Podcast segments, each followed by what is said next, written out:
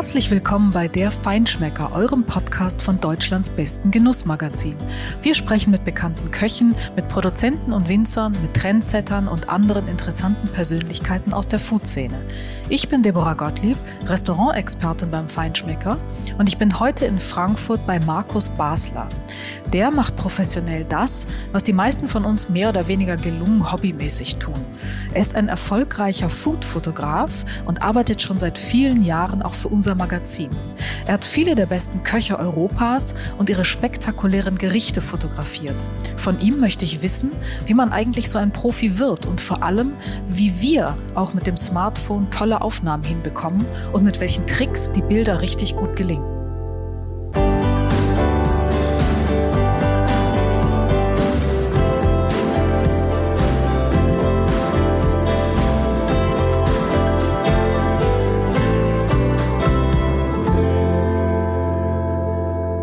Morgen, Markus. Ich bin heute bei dir in Frankfurt. Bei dir in Frankfurt, weil du lebst und arbeitest in Frankfurt, wenn du nicht in der Welt unterwegs bist, was sehr oft der Fall ist, mhm. weil du nämlich Fotograf bist mit dem Schwerpunkt Foodfotografie und du fotografierst auch schon lange, viele Jahre für uns, für den Feinschmecker. Und äh, Foodfotografie ist ja was, das ähm, findet man im Moment in vielen, auf vielen Ebenen, weil Wer kennt das nicht? Jeder, der irgendwo heute in ein Restaurant geht, zückt sein Smartphone und fotografiert sein Essen. Man sagt ja auch immer, isst du äh, schon oder fotografierst du noch? Und ähm, du machst das professionell und das ist natürlich wahnsinnig spannend, weil alle die, die so hobbymäßig rumfotografieren, mhm. die würden das natürlich auch wahnsinnig gerne richtig gut machen. Und, und äh, du bist der Experte und du willst uns heute nachher auch so ein bisschen ein paar Tipps geben, äh, wie man das mit seinem Smartphone so gut hinkriegt, wenn man okay. das hobbymäßig macht. Mhm. Aber erstmal sollst du so ein bisschen was über dich erzählen. Und ähm, deswegen würde ich dich gerne zuerst mal fragen, wenn jemand wie du sich professionell mit der Ästhetik auf dem Teller beschäftigt und eigentlich eigentlich immer fantastische Teller vor der Linse hat. Laden dich Freunde eigentlich noch zum Essen ein? Die müssen doch Angst haben, dass das, was sie dir da auftischen, wenn sie für dich kochen, irgendwie fürchterlich aussieht und, und durch deine, ähm, dein, dein, durch dein Urteil fällt oder so. Ja, die sind eigentlich, meine Freunde sind eigentlich unbekümmert. Also die kennen die Welt, die kennen auch mhm. die Bilder äh, lassen sich natürlich von dem Visuellen auch anstecken und sind, äh, ja, das ist, hat ja eher was von einem, von einem Kunstwerk, was man, äh, was man darstellt und was in seiner Größe, in der Art, wie du das nahe in Szene setzt, äh, nochmal über einen normalen Blickwinkel hinausgeht. Und im Grunde genommen unter Freunden ist es nach wie vor einfach ein Topf, der auf dem Tisch steht, ganz häufig. Naja, das sagst du jetzt so einfach. Also mir ja. geht es oft so, dass ich genau damit konfrontiert werde, wenn die hören, oh Gott, oh Gott, du bist beim Feinschmecker, nee, dich können ja. wir nicht zum Essen einladen. Also ein bisschen muss es dir ja ähnlich gehen, ja, oder? Ja, in gewissem Maße. Aber tatsächlich, da ich auch in meinem, in meinem privaten Leben, ich habe Kinder, ich koche viel, äh, tatsächlich immer wieder bei einem familiären Essen lande, ist das eigentlich der Kreis, in dem mich da auch jeder kennt und abholen kann. Ich glaube, die unterscheiden mich da. Die sehen mich da als Familienvater, der gerne kocht und der selbst den Löffel schwingt und äh, wo alles auch mal kleckert und nicht die Perfektion hat. So kennen mich meine Freunde. Und eben, wenn die, die Welt des Feinschmeckers, des Gourmets, das ist was, was ich allen immer anrate, geht dahin, äh, leistet euch das ein, zweimal im Jahr wenigstens, auch wenn ihr da wenig Kontakt sonst so habt, äh, probiert das aus, weil das ist einfach eine, äh, eine Welt, die, die parallel zu unserer Essenswelt abläuft, ja, zu der wir Kontakt Zu unserer normalen Alltagsessenswelt, genau, meinst ja, du? Ja. Weil das uns auch inspiriert ja ein Stück weit. Das Völlig. sind ja nicht nur tolle Erlebnisse, Na, sondern klar. das sind ja auch wirklich Inspirationen. Also, sprich, für mich war das so nachhaltig gewesen, dass ich eigentlich, das hat mich angesteckt, äh, das in alle meine Bereiche zu integrieren. Das, was da geleistet wird, wie da gekocht wird, wie Mannschaft und Team da zusammenarbeitet, um das am Ende in so einem Teller kulminieren zu lassen, das ist für mich was, was ich in, in viele meiner Lebensbereiche oder Arbeitsbereiche integrieren konnte oder in die Sicht darauf. Ja, mhm. du nennst dich auch ähm, auf deiner Website The Food Eye. Mhm. Das ist ja mal eine Ansage, oder? Ja. Also ein Statement irgendwie. Klar, aber was ich mein, bedeutet das für dich? Hm, ja, also das, das, das Auge ist natürlich das, was mich als äh, visuell denkender und sehender Mensch erstmal leitet. Ja, also ich habe äh, im Geruchssinn, der kommt bei mir fast an zweiter Stelle. Ich gucke einfach erstmal, äh, kann das nicht so sensorisch direkt über die Nase lösen oder über den Geschmackssinn, sondern das, was das, was das Visuelle, wahrscheinlich bin ich deswegen auch Fotograf geworden, bei mir auslöst, das geht einfach direkt ins Herz. Ja. Und wenn da Farben, Komposition, äh, Filigranität, andere Dinge oder auch was ganz, was ganz Rustikales äh, zusammenkommen, das löst bei mir einen richtigen Kick im, im Gehirn aus. Ja. Also das, das löst bei dir den Reflex aus, Kamera fotografieren und nicht äh, in erster Linie essen und schmecken, oder wie? Ja, also in gewisser Weise. Ich glaube, es gibt auch äh, Studien, die haben bestätigt, dass das vorherige Fotografieren eines Essens zur Anregung des Appetits führt. Ja, also, Tatsächlich also, ja, ist das so? Ich glaube schon. Und ich glaube, ich vergleiche das jetzt mal damit, dass man, äh, auch wenn man sensorisch mit den Händen essen würde, wie das in Afrika oder anderen äh, Kontinenten ja auch passiert, dass man natürlich dem Körper schon Signale gibt, was erwartet dich da? Also was kommt da? Was, was, was wird da äh, demnächst auf deinen Magen und auf deine, deine sensorische äh, Werkzeuge zukommen? Und da gibt auch das Visuelle natürlich sehr viel Information. Und wenn du dich darauf konzentrierst, indem du äh, das anschaust oder fotografierst, ja, da gibst du schon viele Informationen weiter, die deinem Körper sehr viel Freude bereiten. Das stimmt. Ja. Vielleicht ist das auch der Grund, warum jetzt ja hin und wieder manche Konzepte tatsächlich so sind. Also das Thema Food Sharing ist ein mhm. großes Thema, mhm. dass du in diesem äh, Sharing-Konzept ja auch Gerichte hast, die isst du mit den Fingern wieder. Richtig. Also die, die Schale oder steht auf dem Tisch in der Mitte und alle greifen zu und bedienen ja. sich mit den eigenen mhm. Händen. Hat ja was Sinnliches mhm. auch. Absolut. Mag nicht jeder. Klar, ist jetzt kulturell einfach, äh, sagen wir mal, auf einem langen Weg äh, verloren gegangen und drückt natürlich auch unsere Abgehobenheit äh, aus. Aber letztendlich tun wir uns, glaube ich, nicht nur einen Gefallen damit. Also immer wieder, wenn Sterneköche in, in Holland wurde mir mal ein, eine kleine Vorspeise auf, der, auf dem Handrücken äh, serviert eines Sternekoches und das abzulecken oder da reinzubeißen, das ist schon eine besondere Erfahrung. Die sollte man nicht, nicht vergessen oder aussparen. Ne? Ja, stimmt. Du kommst eigentlich aus der Architekturfotografie. Mhm. Das ist ja einerseits weit weg und andererseits doch wieder nah dran, mhm. weil es auch was mit Ästhetik zu tun hat. Mhm. Ähm, wie bist du denn überhaupt am Ende zum Food gekommen von der Architektur? Ja, gut. Ich bin, äh, ich lebte damals in Barcelona. Äh, 92 war die Olympiade in Barcelona explodierte. Die Architektur, Plätze wurden neu geschaffen, der Strand wurde erobert, äh, Hotels sind gebaut worden, die Küche hatte eine Hochzeit. Äh, um mich rum ist einfach sehr, sehr viel passiert. Und äh, da traf ich auf einen deutschen Fotografen. Ich war damals noch äh, gerade frisch von der Fotoschule runter. Der hat äh, Teller fotografiert. Ich sage das jetzt mal ganz, ganz platt, äh, weil der Begriff Food, der war noch weit weg oder hatte ich das Gefühl, äh, Günter Bär, der heute auch ein, ein großartiges Food Festival leitet, äh, hat damals schon gesagt, da steckt mehr dahinter. Mich nimmt eigentlich gar keiner ernst, wenn ich sage, ich fotografiere Teller. Und mir ging das genauso. Als Assistent kam ich dahin und sagte, naja, komm, musste da Teller fotografieren. Das war irgendwie merkwürdig. Es war nicht Architektur, es war nicht Mode, es war kein glamouröses Thema. Es war eine andere Zeit. Aber wir waren dann eben über euch äh, eingeladen dazu, in einer fünftägigen Produktion bei Ferran Adria zu fotografieren. Wow äh, wurden in der großen Küche bekocht, haben da eigens eine Tafel aufgebaut bekommen, haben dieses, dieses Konzept damals so nahe und so, so, so, so direkt äh, verstehen und, und spüren können. Und das war, muss ich auch sagen, für mich die Explosion gewesen. Danach war Food nie mehr das Gleiche für mich, denn, denn der Mensch hat mir einfach gezeigt, komm, da bist du weg vom Teller, da bist du plötzlich in Konzepten, da bist du in, in, in Vorstellungen, da ist ein ganz anderer Raum plötzlich eröffnet worden, der weit über den Tellerrand hinausgeschaut hat. Ja. Was hat das mit dir gemacht? Was hat das für deine Arbeit verändert? da konnte ich halt eben die Entscheidung treffen, hey, das ist so spannend. Ich glaube, äh, Architekturfotograf bin ich sehr, sehr einsam. Ich stehe immer wieder vor Kathedralen und Sakralbauten und ähm, warte auf das richtige Licht und das fasziniert die mich. Die reden auch heute. nicht mit einem. Die ist reden auch, auch nicht mit einem. so einseitig. Ne? ist richtig. Ich meine, gutes Essen gab es immer in der Nähe. Man durfte auch als Architekturfotograf reisen und deswegen halt eben auch sich sich tolle äh, Lokale in in fremden Welten aussuchen. Aber es war halt eben, war bei mir, war, war plötzlich das Interesse geweckt, dass es über das, was ich bisher kannte, noch Dinge gibt, die mir vollkommen unbekannt waren und die sich damit eröffnet haben. Ja. Was ist denn für dich etwas, was du aus der Architekturfotografie mitgenommen hast für die Foodfotografie? Klar, also Essen findet für mich nicht einfach nur auf einem Teller statt. Also da gibt's Räume, in denen Essen kredenzt wird. Das ist, äh, das, da gibt's Tische, da gibt's Stühle, da gibt's Wände, da gibt's Farben, es gibt Konzepte auch dafür. Und da liegt mir enorm dran, dass man das auch mittransportiert. Also das heißt, so nah ich auch am Essen dran bin, ich versuche immer wieder Räume, die um das Essen herum äh, zur Verfügung stehen, mit einzubeziehen. Und es hat auch eine, eine Linien- oder eine Formsprache einfach. Ja. Und so, glaube ich, bietet dann auch jeder Gastgeber nochmal so eine, so eine Welt des Erlebens drumherum an. Aber das hilft dir ja auch bei der Gestaltung oder Entwicklung deiner Motive. Diese, dieses räumliche Verständnis, was du durch die Architekturfotografie bekommen hast. Absolut, ja. Und ihr braucht ja in dem Fall auch nicht nur ein Tellergericht fotografiert. Ihr braucht ja über den, äh, über den Teller hinaus noch ein, ähm, eventuell ein Bild des Restaurants oder des Gebäudes oder wo das alles stattfindet.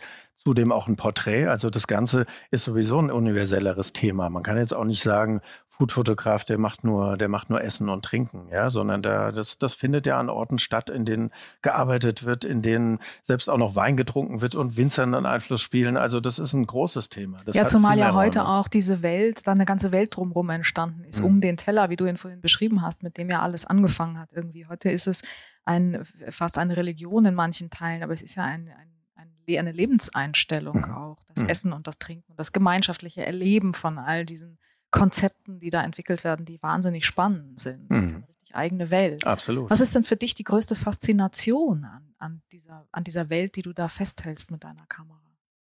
Ja, die Faszination ist eigentlich, wie, wie die einzelnen Teile da zusammenkommen. Ich bin habe ein ganz, ganz großes Interesse oder da zieht's mich eigentlich äh, durch eine stark ausgeprägte Naturverbundenheit immer wieder hin, dass es ja eigentlich da anfängt, wo, wo Essen hergestellt wird. Also wo, wo Tiere gehalten werden, wo gefischt wird, wo die Meere bereist werden, um was an Land zu ziehen und wie dann diese Dinge transportiert werden auf langen Wegen in ein Restaurant äh, auf, auf unglaubliche Art und Weise jetzt in der Sterneküche selektiert werden, ähm, dann wie der Umgang in der Küche nochmal äh, in, in Form von einem großen Team einfach äh, konzeptuell aufgenommen wird, wie das dann umgesetzt wird. Und das am Ende ist dann wirklich eine Portion auf dem Teller. Ich finde das unglaublich. Also ich finde den, den, den langen Weg dahin, den, der, der begeistert mich. Da bist du jetzt aber fast schon in meinem Metier, weil das ist ja eigentlich meine Aufgabe als Schreiber, das festzuhalten. Ja. Und, und zu, zu transportieren vom Weg her auch.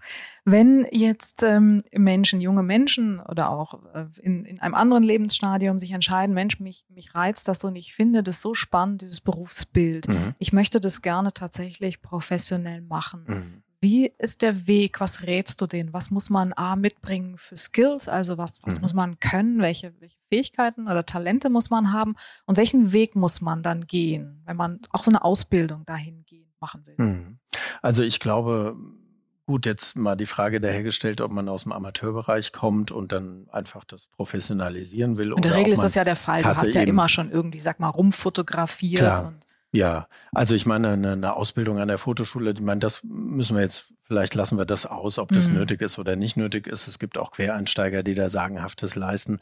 Und äh, ich denke, ähm, Prinzipiell ist es der vielleicht am ehesten natürlich, dass man, dass man sein Genre findet, also dass man sich eben dafür genau begeistern kann, dass das einen wirklich in Verzückung versetzt oder eben einfach einen Auslöser hat, den man, den man selbst bei sich spürt, dass einem das jedes Mal unterkommt. Danach eine Foto, ich meine, der Beruf heißt äh, Lichtzeichner, ja. Wir müssen, wir, im nächsten Schritt war das für mich die Entdeckung eigentlich gewesen, wie ist der Umgang mit Licht? Ja, was ist, was ist, äh, was ist da möglich? Wie kann ich da auch an Orten damit arbeiten, gerade wenn ich Essen und Trinken fotografiere? Ich hatte damals am Anfang das Problem, erinnere ich mich sehr gut, dass ich selbst versucht habe, Essen zu kochen und zu fotografieren. Und jetzt bin ich kein Koch. Das Essen sah, sah furchtbar aus und meine Fotos waren der erste Versuch gewesen. Ich habe mir da fast ein Bein mitgestellt. Also es war natürlich toll gewesen, zu Menschen zu kommen, die einfach kochen können und die anrichten können. Und ich glaube, das kann ich jedem raten. Äh, es gibt einen unheimlich großen Bedarf an Bildern. Also wenn man den Mut sich zusammennimmt und sagt, hey, komm, dann gehe ich einfach mal zu einem Koch und frage den, ob er nicht ein paar Bilder oder eine kleine Session mal mit mir startet. Ich bin ein guter Amateur oder ich komme von der Fotoschule dann rein zu den Leuten, die, die eigentlich die Bilder brauchen und die auch kochen können. Denn dann entsteht eine, eine symbiotische Zusammenarbeit, die auch beiden was bringt, glaube ich. Die auch, die man vielleicht auch kennt, weil jeder hat ja irgendwie, und wenn es der Lieblingsitaliener ist, der kann ja zumindest auch das professionell gut anrichten. Klar. Also da ist ja immer ein Zugang und den kann man dann vielleicht auch mal genau, fragen. Das ist genau. eine gute Idee. Ja, ja. Ja. Und was für Talente muss man Sensoren haben. Also was, ähm, was ein gutes Auge, gutes räumliches Verständnis, ein ästhetisches Empfinden, klar, aber was sind noch so wichtige Skills? Hm. Ja, ich würde sagen, hm, das ist eine schwierige Frage. Außerdem, was du genannt hast, was kommt dazu, wenn man da, wenn man im Bereich Essen und Trinken oder gerade in der gehobenen Küche, wenn man da was, was leistet. Ich glaube, es ist, also für mich geht es alles über die Faszination. Also ich glaube, die Skills, äh, die sind alle erlernbar. Also das ist nichts, auch mein Weg, der war, der war geprägt davon, dass ich sage, also ich habe mir immer wieder Bilder angeguckt von vor fünf Jahren, habe gesagt, huch, wo war's denn da noch? Oder, oder was ist da passiert? Das ist eine Entwicklung halt eben einfach. Und äh, ich glaube, ich hatte anfangs sehr wenig links und rechts geguckt, bewusst, weil ich mich nicht so vergleichen wollte und weil ich auch was Eigenes finden wollte. Und das halte ich für was sehr wichtig ist, dass man halt eben einfach versucht, aus sich heraus halt eben auch einen, einen Standpunkt zu entwickeln. Und da in meinem Fall hat da natürlich die Architekturfotografie eine Rolle gespielt. Ähm, jetzt kann ich dann jedem raten, ab irgendeinem Moment natürlich auch die Sachen gezielt wieder anzuschauen und mit denen die hervorzuholen. Das ist eigentlich das, was mich heute bei der Handyfotografie am meisten stört, dass das alles in der Cloud verschwindet, in irgendeiner düsteren Wolke. Keiner mehr sich die Bilder von gestern anschaut oder die von vor zwei Jahren, sondern es geht eigentlich immer um diesen, na, diesen wabberigen Moment des, des tollen Gefühls festhalten. Aber danach ist das im Archiv, ja, so wie ein Archiv, was man nicht nutzt. Und ich glaube, da, da muss man auch die Möglichkeit, äh, da sollte man das auf jeden Fall mitbringen, dass man sich mit dem, mit einer Entwicklung aus auseinandersetzen will. Ja, dass das Schritte nach vorne macht und dass man dann ab irgendeinem Punkt, wenn man seine, seine Handschrift definiert hat, auch mal links und rechts guckt, das ist doch super. Dann sieht man, hey, guck mal, das ist ja Wahnsinn, was für Wege da noch gegangen werden und so. Und, und dann vergleichend wird, das macht es dann eigentlich für immer spannend. Also ich habe mich da nie gelangweilt. Gibt es eigentlich heute, das müsste man ja fast denken, wenn man sieht, was so los ist. Wir sind eine optisch, optisch lebende Gesellschaft geworden. Instagram dominiert so vieles mhm. und es gibt, gibt um Bilder, Bilder, Bilder. Gibt es da eigentlich heute mehr Chancen, auch für Food-Fotografen sich zu etablieren oder auch Beschäftigung zu finden? Am Ende muss man ja vielleicht, wenn man das professionell machen will, auch gut sein und damit Geld verdienen. Klar. Also ich glaube, äh, dadurch, dass man das jetzt mit dem, mit dem Handy an jedem Tisch lösen kann, ich sehe das eher so, äh, die Leute sollten das sehr ernst nehmen. Also ich bin selbst erstaunt, dass äh, gerade eine junge Generation bereit ist, auf diesen für mich sehr winzigen und kleinen Bildschirm so viel zu sehen und so eine Wertung. Also jeder Lidschatten wird, wird äh, begutachtet und jede, jede äh, geeiste Brombeere auf einer Hawaiian Bowl oder weiß nicht, das ist, das ist irre, äh, in welcher, in welcher Zielstrebigkeit da Menschen mittlerweile zu guten Betrachtern geworden sind, auf so einem so kleinen Raum.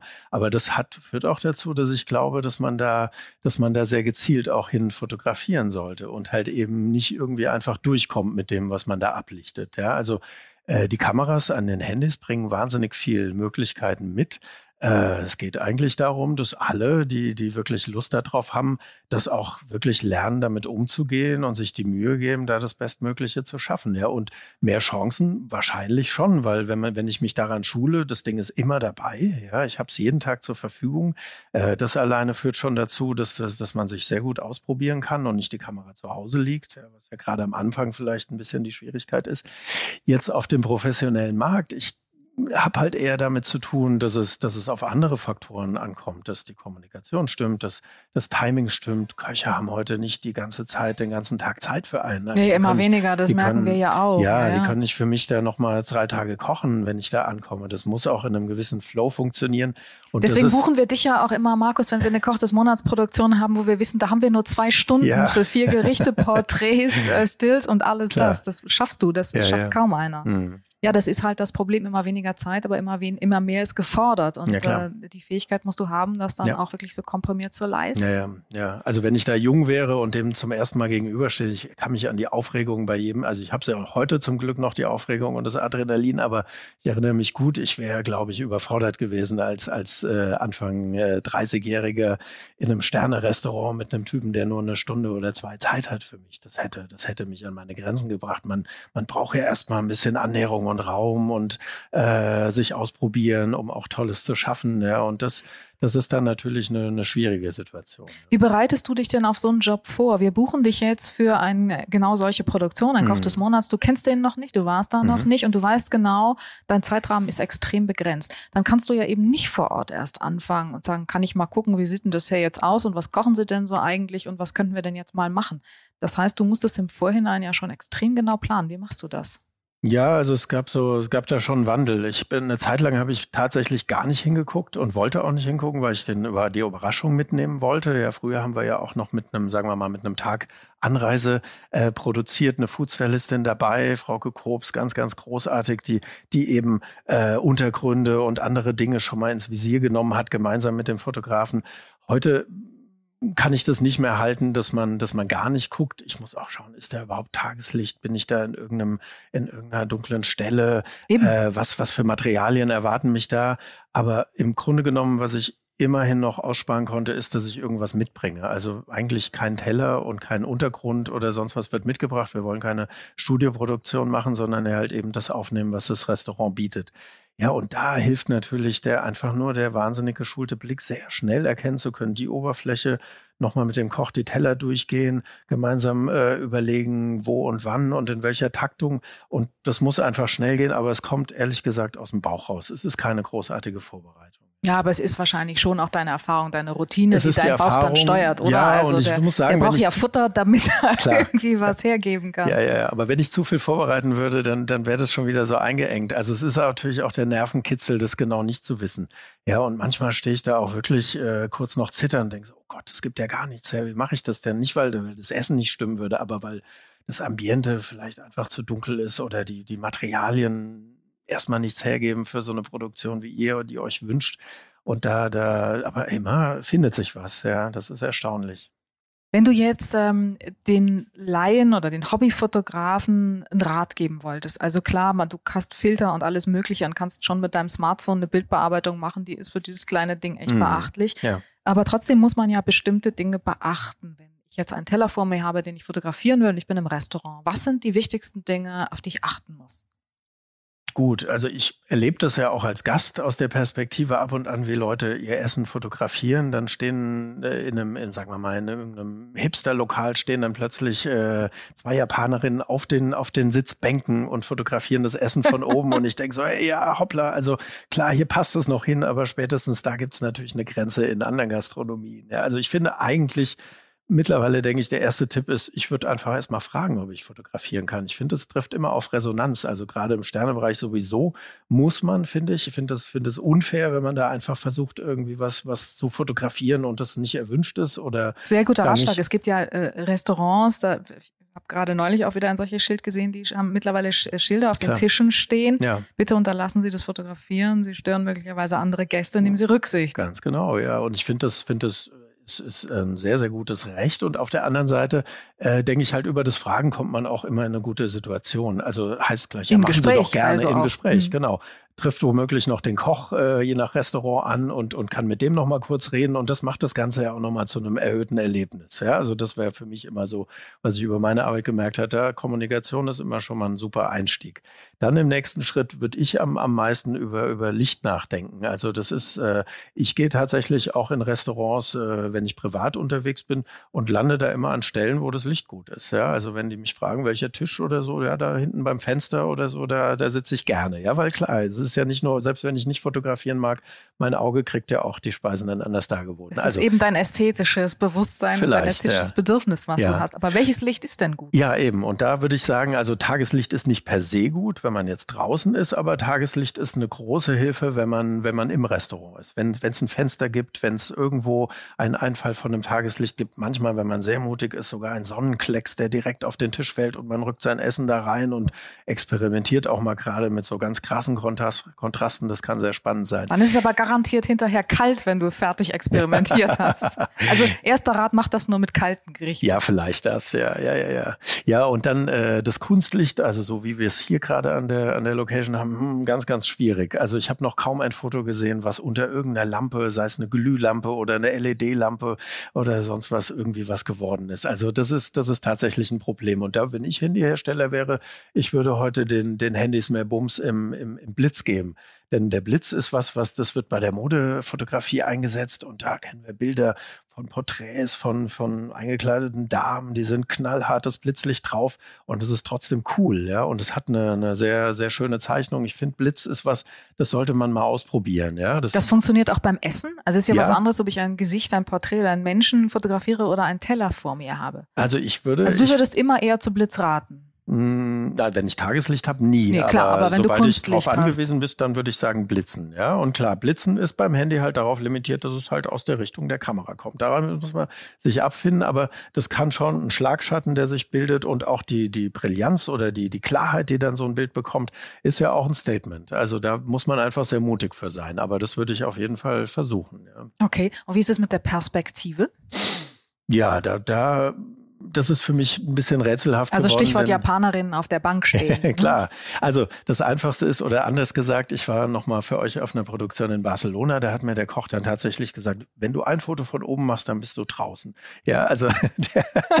Wir haben die Produktion bekommen, kann ich verraten. Also hast du kein Foto von oben gemacht.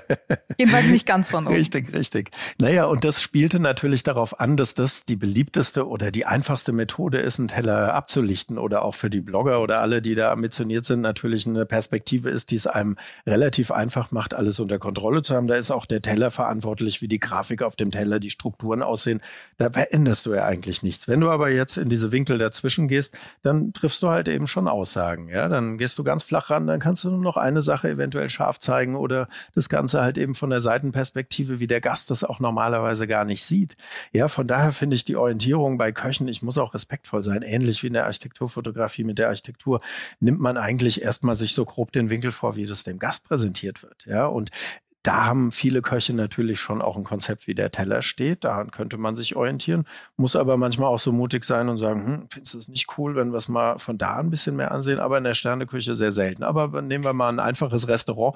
Da ist man dafür verantwortlich, das noch selbst zu drehen. Aber das sollte man machen. Und da merke ich, dass aus diesen beiden Komponenten, Winkel und Drehung des Tellers, sehr viel Konflikt bei den Menschen sich zu entscheiden entsteht. Also, und das ist natürlich was, das geht bei mir ganz, ganz schnell mittlerweile. Aber da kann ich sagen, hey, dann probiert's doch täglich aus mit eurem Essen. Also wer da Lust drauf hat, der soll mal seinen Teller auch ein bisschen bewegen und soll auch mal mit dem Auge einfach versuchen, die Winkel zu verändern, ja, so da neue Perspektiven halt eben entstehen. Ja. Aber es ist schon so, oder? Weil du hast es gerade gesagt, die Köche konzipieren die Teller schon in der Regel so, weil sie wissen, dass sie fotografiert werden. Ja, also zum Großteil. Ich glaube, wir sind in so einer, wie nennt man das, Instagrammable genau. Welt oder ja, also ich meine, es ist ja, früher hast du dann als Fastfood-Kette noch ein Plakat machen müssen. Heute musst du Sorge tragen, dass alle, alle Leute, die dein Essen fotografieren, in der Welt das auch so zeigen, dass es möglichst funky aussieht, ja. Und da kommt dann natürlich eine ganz andere Verantwortung auf die Köche zu. Und ich glaube auch, dass dieses visuelle Zeitalter über die Handys einen ganz großen Einfluss auf die Küchen gehabt hat. Also ich glaube, die haben, die haben einfach, also auch diese ganzen, äh, ich nenne es immer Hipsterküche, ich hoffe, das ist nicht böse, äh, diese ganzen Bowls und alles, was so fein säuberlich gelegt ist, das finde ich ja auch im Alltag tatsächlich. Da gibt's Leute, die servieren mir das so. Und da ist die Kiwi äh, geschachtelt da über den, über die ganze, über die ganze Bowl und alles hat so ein Ordnungssystem und äh, das liegt ganz sicher daran, dass, dass die Bilder um die Welt gehen oder dass das halt eben das dazu geführt hat, dass die, die mit dem Kochen vorankommen wollen, auch im visuellen Bereich das irgendwie bringen müssen. Ja. Ja, wie muss denn ein Gericht beschaffen sein, damit äh, man überhaupt über, darüber nachdenken kann, es zu fotografieren? Mir geht's hin und wieder so, wir, wenn wir unterwegs sind in Restaurants heute zum, zum Testen, äh, dann fotografieren wir auch. Das mhm. ist aber nicht, ich würde es gar nicht fotografieren nennen, ich will es eher knipsen nennen, weil wir tun das. Das ist sozusagen dann eine optische Gedächtnisstütze. Mhm. Weil die vielen, vielen Elemente, die du heute oft auf einem Teller hast, die kannst du dir gar nicht mehr alle wirklich explizit merken. Mhm. Und das hilft ungemein, deswegen tun wir das. Und oft haben wir dann hinterher so Teller, jetzt nicht unbedingt in den Top-Restaurants, aber in, in anderen Ebenen, äh, da gucken wir hinterher drauf und da denke ich, du meine Güte, wie sieht denn das aus? Fürchterlich, weil das einfach ein Gericht ist, das auch an der Anrichteweise äh, von vornherein klar ist, das wird nie gut aussehen. Mhm. Egal, was du damit Licht zauberst, egal, was du für eine Perspektive machst, es wird immer irgendwie aussehen, als sei der Teller einmal hingefallen, sage ich mal jetzt ganz provokativ. Wie muss ein Gericht per se beschaffen sein, also eine Grundstruktur vielleicht eines Gerichtes, wenn ich einen Teller vor mir sehe und dass ich sagen kann, okay, das brauche ich gar nicht versuchen, das, das wird sowieso nichts. Mhm.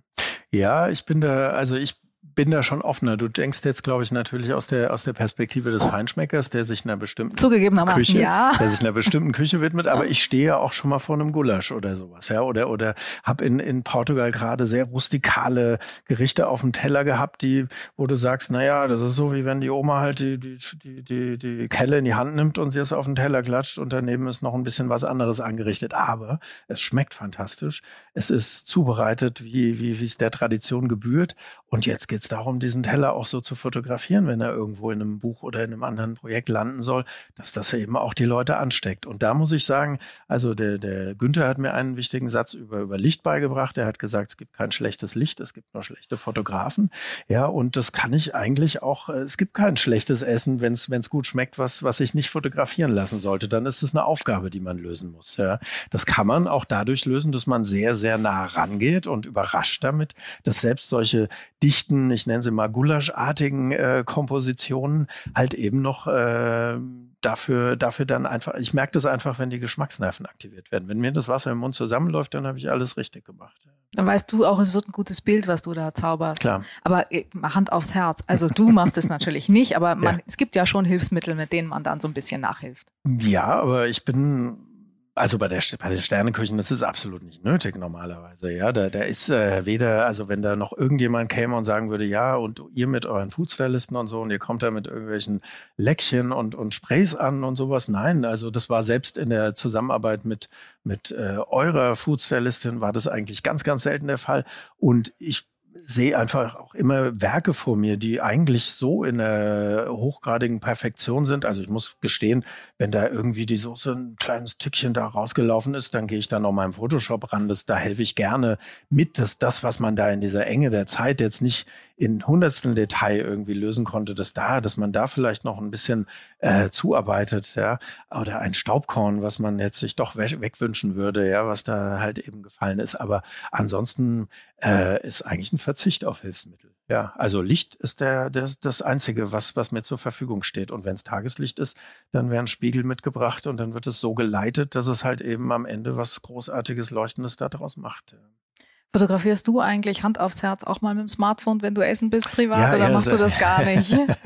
Selten. Mich interessieren dann immer die Dinge drumrum mehr. Also in, in, in schraddeligen Bars der Serviettenhalter beim Sternekoch dann irgendwie die ganze Szene, wie sie sich vom Auge abspielt. Aber das liegt dann tatsächlich daran, dass ich, äh, nee, ich bin mit dem Handy nicht so geübt. Also es ist nicht mein Hauptwerkzeug und ich sehe dann zu sehr durch die Brille dieser professionellen Kamera, die halt eben mir Möglichkeiten bietet, die ich auf dem Handy nicht habe. Ja. Nervt es dich, wenn um dich rum viel geknipst wird? Nein, ich bin eher neugierig. Bist du? Also ich, ich guck, ich, ich habe ein ambivalentes Verhältnis dazu natürlich, weil es ist, es ist, ich glaube, es hat, äh, was mich eher erstaunt oder ich bin ja auch froh drum. Ich bin in meinem Genre. Das Genre ist ja äh, stößt ja auf großes Interesse Food. Ja, da, aber aber es hat schon äh, auch Ausmaße angenommen, dass ich manchmal denke, hm, merkwürdig. Da war früher vielleicht Musik oder Mode oder andere Dinge hatten diese, diesen selbstdarstellerischen Rahmen gehabt. Wo gehe ich essen? Was esse ich gerade und so weiter. Das, das auf der einen Seite, auf der anderen Seite freue ich mich natürlich einfach über, über dieses Mehr an Visuellem bei allen Menschen, weil ich glaube, sie, sie lernen mehr zu schauen, mehr zu, äh, mehr zu blicken und halt einfach die Dinge über eine visuelle Art auch zu verarbeiten. Das finde ich super. Also was ich jetzt mitgenommen habe, wenn man das jetzt so ein bisschen als Tipp oder als Ratschlag auch geben will, äh, denen, die sich da versuchen wollen, man sollte auf jeden Fall auf seinen Bauch auch hören, seiner Leidenschaft folgen mhm. und auch sein, seinem Auge und seinen Gefühlen trauen mhm. und sich trauen und äh, versuchen und experimentieren und sich reflektieren dann auch. Das toll zusammengefasst. Also kann ich so unterschreiben. Du hast das ja. super erklärt, Markus.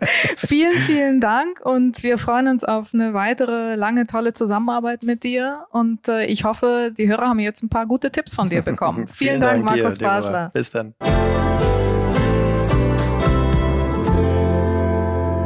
Das war er wieder, der Feinschmecker Podcast. Ich werde heute Abend garantiert ausprobieren, was Markus geraten hat. Noch mehr spannende Geschichten gibt es in unserem Magazin, jeden Monat neu im Zeitschriftenhandel und auf feinschmecker.de.